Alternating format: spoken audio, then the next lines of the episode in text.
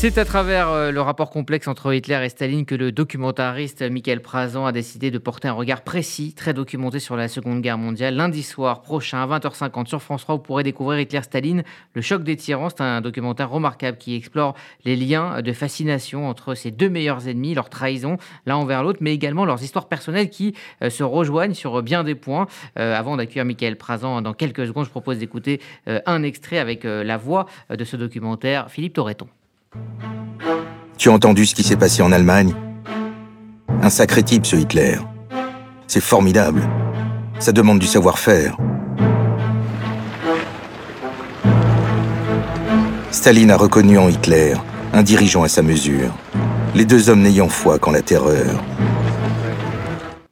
Michael Présent, bonjour. Bonjour. Bienvenue sur RCJ, une antenne que vous euh, connaissez bien puisqu'on a eu le plaisir de vous avoir en tant que chroniqueur pour votre billet d'humeur l'année dernière. Euh, très beau documentaire, je, le disais, où on voit, et c'est pour ça qu'on a sélectionné euh, cet extrait, cette admiration que Staline a pour Hitler dès le début. Et on apprend notamment, on apprend énormément de choses dans votre documentaire, on va en parler dans les détails, mais que finalement l'élection d'Hitler en Allemagne a été souhaitée ou même favorisée par Staline.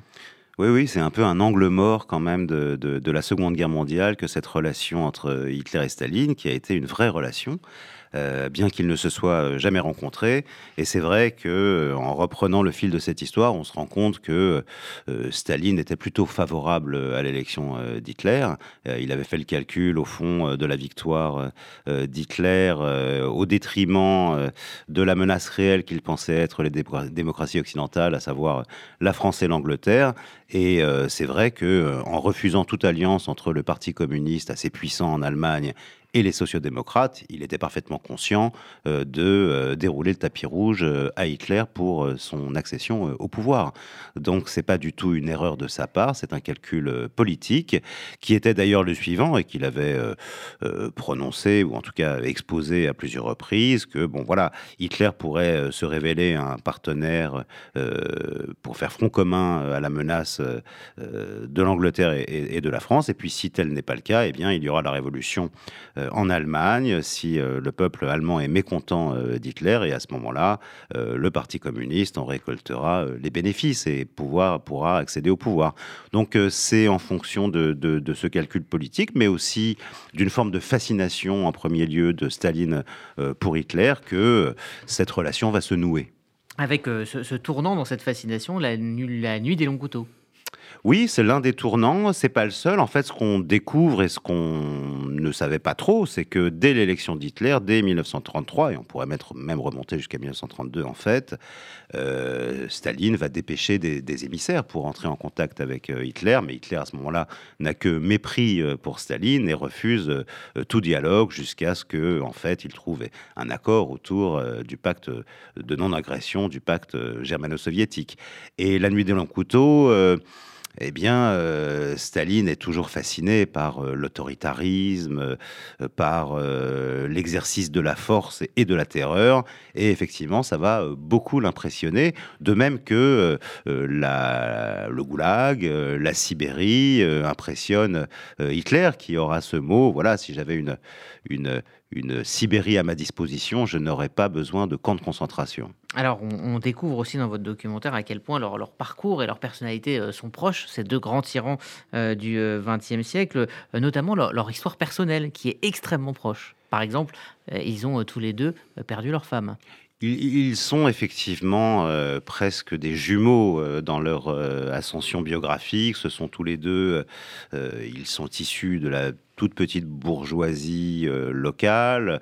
Euh, ils détestaient tous les deux leur père, ils adoraient et ils étaient adorés euh, par leur mère. Ils ont commencé leur carrière politique en faisant le coup de poing et en étant en quelque sorte des, des agitateurs et des chefs de gang, pour lesquels ils ont d'ailleurs tous les deux été emprisonnés. Et c'est vrai que les, leurs amours, les, femmes de leur vie, se suicident quasiment la même année, à un an d'écart, parce que, pour les mêmes raisons, aucune des deux ne supportait la vie commune avec le tyran concerné, que ce soit Hitler ou Staline. Donc oui, ce sont des personnages qui, malgré leurs différences, ont de nombreux points communs et notamment aussi cette, cette capacité, disons, criminelle hein, qui, les, les caractérise tous les deux. Alors on parlait de cette indulgence, en tout cas cette fascination de Staline, de Staline pour, pour Hitler. la raison est simple, il n'a pas lu Mein Kampf. Il a mis très longtemps euh, avant de, comprendre ce que, ce que Hitler avait l'intention de faire. Euh, il a mis très longtemps euh, avant de, lire Mein Kampf et il a sans doute péché par naïveté puisque les, premiers émissaires qu'il envoie pour entrer en contact avec, avec Hitler, ce sont deux juifs, hein, Kandelaki et Karl Radek. Donc c'est dire à quel point il péchait à ce moment-là par naïveté. Et c'est effectivement, il va lire extrêmement tardivement Mein Kampf.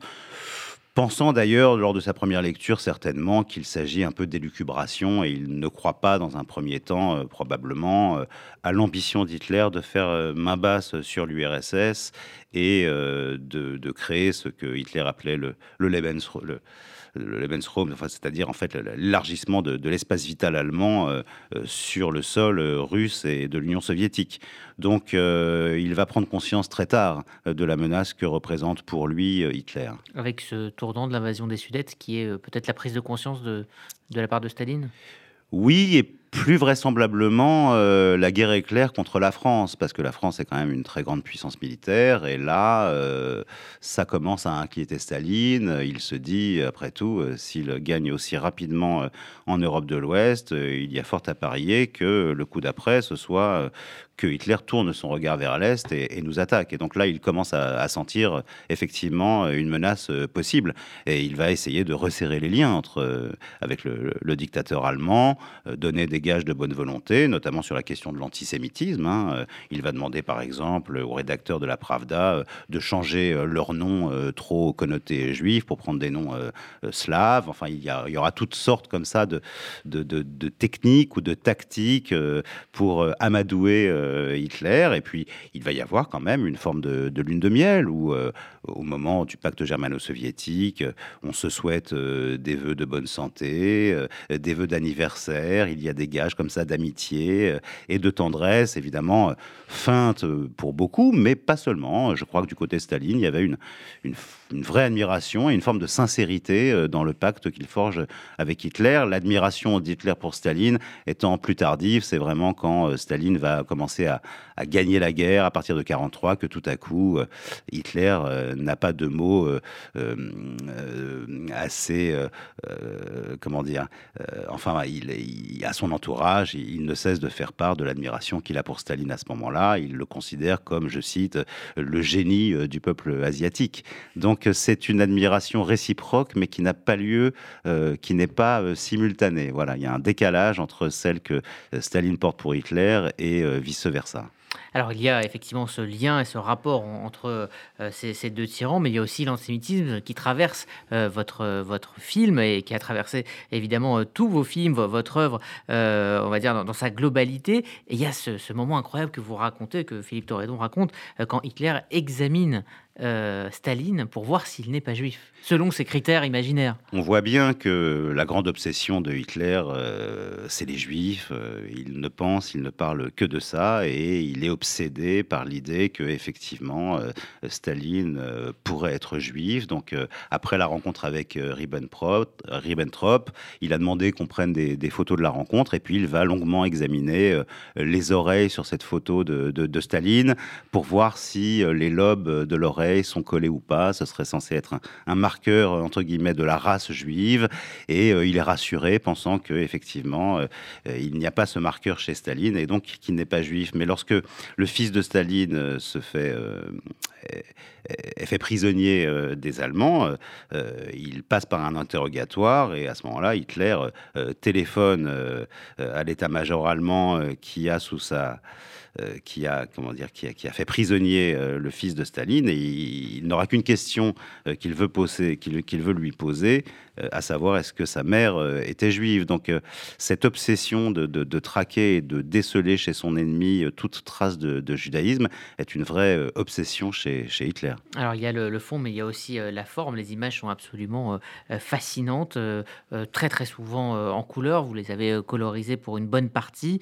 des archives parfois aussi extrêmement dures. Est-ce que cette, cette façon de montrer la guerre, avec beaucoup d'images intimes également, beaucoup d'images de, de, massacres très très durs, sans filtre également, comment vous avez construit votre documentaire dans le choix des archives?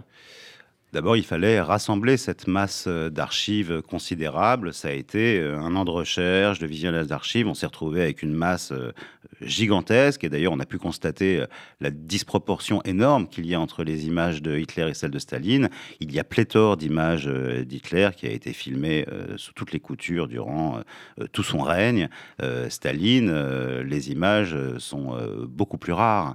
Et je pense que d'ailleurs, dans le film, on a à peu près utilisé toutes celles qui existent tout cas de, la personne, de la période qui est traitée dans le film. Mais enfin, euh, oui, c'était une, recherche euh, gigantesque. Euh, et on les a cherchées, on les traquées, ces images, où qu'elles soient. Alors principalement, évidemment, en Allemagne et en Russie, sachant qu'aujourd'hui, ce ne serait plus possible. Mmh Déjà, à l'époque, on, a fait le montage en, en plein confinement, donc c'était, c'était compliqué. Les banques d'archives étaient fermées ensuite pour se faire acheminer les images définitives. Mais enfin, aujourd'hui, on n'a plus accès aux archives russes. Donc euh, c'était le dernier moment pour le faire. Et évidemment, quand j'ai réalisé ce film, je ne pouvais pas anticiper ni savoir euh, qu'il euh, y aurait cette déflagration nouvelle, c'est-à-dire l'invasion de l'Ukraine par la Russie. On a eu le sentiment d'un retour de bâton de l'histoire d'une certaine manière, puisque en fait cette guerre se noue dans les épisodes que raconte le film. Hein. La Seconde Guerre mondiale n'est pas finie sur ce territoire-là, elle n'est pas finie dans les têtes russes ni ukrainiennes. Le choix de la couleur, euh, vous l'avez euh, fait. Euh, alors depuis Apocalypse, hein, je crois que c'est peut-être le, la, tendance sur. Qu'est-ce que pour un réalisateur la couleur apporte? C'est pas une question pour moi, c'est une question pour la chaîne et c'est une question pour le prime time. Vous l'avez, vous avez cité Apocalypse. C'est une jurisprudence aujourd'hui chez France Télévisions pour passer en prime time, que ce soit sur France 2 ou sur France 3 on est sommé, on est obligé euh, de coloriser les images. Donc euh, je me prête au jeu, quoi que j'en pense. Et d'ailleurs, je n'en pense euh, rien de mal. je crois effectivement que la colorisation, lorsqu'elle est bien faite, permet tout à coup de, voir les choses avec un œil un peu neuf, de les rendre plus, plus contemporaines. Et c'est vrai que si France Télévisions a souhaité cette jurisprudence, c'est qu'elle attire un public probablement plus large que si les images n'étaient pas colorisées. Mais ça représente un budget euh, considérable. Donc évidemment, ça n'est pas possible pour tous les films. Il n'y a que les, budgets de prime time qui le permettent. Donc ce sera évidemment à 20h50 lundi, euh, euh, je le, rappelle. vous racontez vraiment le déroulé de, cette guerre avec cet angle très précis. Que justement aujourd'hui, c'est, le moment d'éclairer la guerre avec des angles différents? Vous avez choisi celui-là, mais cela dit, on apprend énormément de, choses sur le déroulé de ces années de guerre? Oui, écoutez, il y avait quand même quelque chose qui me trottait dans la tête depuis longtemps. Moi, que, lorsque j'étais en terminale, euh, je me souviens très bien que euh, mon, professeur d'histoire, qui n'était pas du tout euh, communiste, parce que bon, il y a eu quand même un impact de l'historiographie communiste d'après-guerre, qui a, disons, raconté cette histoire sous un angle très particulier, à mon avis totalement faux. voilà, je me souviens qu'on m'avait enseigné que le pacte germano-soviétique était une, une manœuvre dilatoire de la part de Staline, parce qu'il savait la guerre inévitable et qu'il voulait s'y préparer. ça tient pas la route une seconde. Lorsqu'on se prépare à la, guerre, on ne détruit pas totalement son armée, ce que Staline a fait avec les grandes purges des militaires à partir euh, de 38, donc euh, un an avant euh, la guerre. Non, non, en réalité, il, a, cru hein, jusqu'au dernier moment. Jusqu'au dernier moment, il a cru dans ce partenariat. Voilà, il a cru dans la bonne foi de, de de Hitler. Et puis, euh, euh, quelques mois avant le déclenchement de Barbarossa, il a été, euh, comment dire, alimenté par par un nombre considérable de signaux d'alerte qui avertissaient Staline de l'imminence d'une attaque de, de, Hitler, que ce soit par Léopold Trepper, que ce soit par Winston Churchill, que ce soit par ses propres services de renseignement. Il a balayé tout ça d'un revers de la main. Il ne voulait absolument pas y croire. Il croyait jusqu'au bout à ce partenariat et à cette, cette, amitié pardon, euh, qu'il avait réussi à forger euh, avec Hitler. Et Staline va rester obsédé euh, par Hitler après sa mort. Il fait tout pour chercher le cadavre d'Hitler et il le trouve finalement. En tout cas, il, croit en trouver une partie. Oui, oui. Alors, ces services de renseignement vont, pour certains, avoir une tâche unique que de retrouver les vestiges du corps d'Hitler qu'ils vont finir effectivement par découvrir enterré dans les jardins de la nouvelle chancellerie du Reich.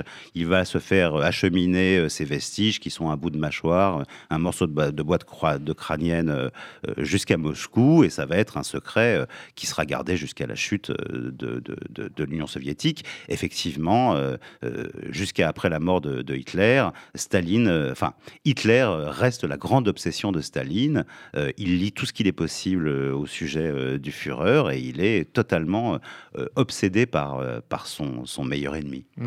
Euh, et d'ailleurs, par contre, il, euh, c'est lui qui va euh, créer, lancer ce qu'on pourrait appeler aujourd'hui une fake news, le, le, fait que Hitler se serait réfugié en Amérique du Sud à des fins politiques. C'est-à-dire que lui est persuadé de la mort d'Hitler, mais il fait courir cette rumeur pour pouvoir asseoir son pouvoir. Oui, euh, il va faire courir toutes sortes de rumeurs. Certains disent qu'il avait même embauché euh, des sosies, euh, qu'il avait comme ça fait se balader dans divers pays du monde et surtout en Amérique latine.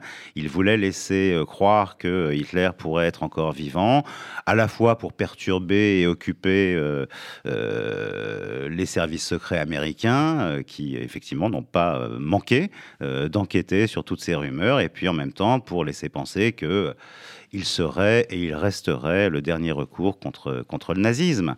Euh, on retrouve d'ailleurs un peu euh, ces, motifs-là euh, dans le discours de la Russie actuelle et de Poutine. Michael Présent, qu'est-ce que vous avez appris de la psychologie des tyrans? Vous qui avez euh, été en, immersion dans, dans, leur tête, parce que vous parlez énormément euh, de, euh, de leur ressenti, de leur histoire personnelle, de leurs rêves de grandeur. Qu'est-ce que vous avez appris et qui pourrait éventuellement nous éclairer sur ce que nous vivons actuellement? C'est un peu le sens de la, conclusion que j'ai écrite pour le film, c'est-à-dire un avertissement pour quiconque se rêverait l'égal d'un dieu. C'est ça qu'ils ont ambitionné, jusqu'à même le délire le plus absolu. Ils avaient chacun des médecins personnels qui les abreuvaient euh, de drogues diverses et variées. Et, Staline a cru, avec euh, son médecin personnel qui s'appelait euh, Bogomolets, qu'il pourrait briguer l'immortalité avec la découverte d'un obscur fluide de longévité, qui évidemment n'a jamais eu lieu.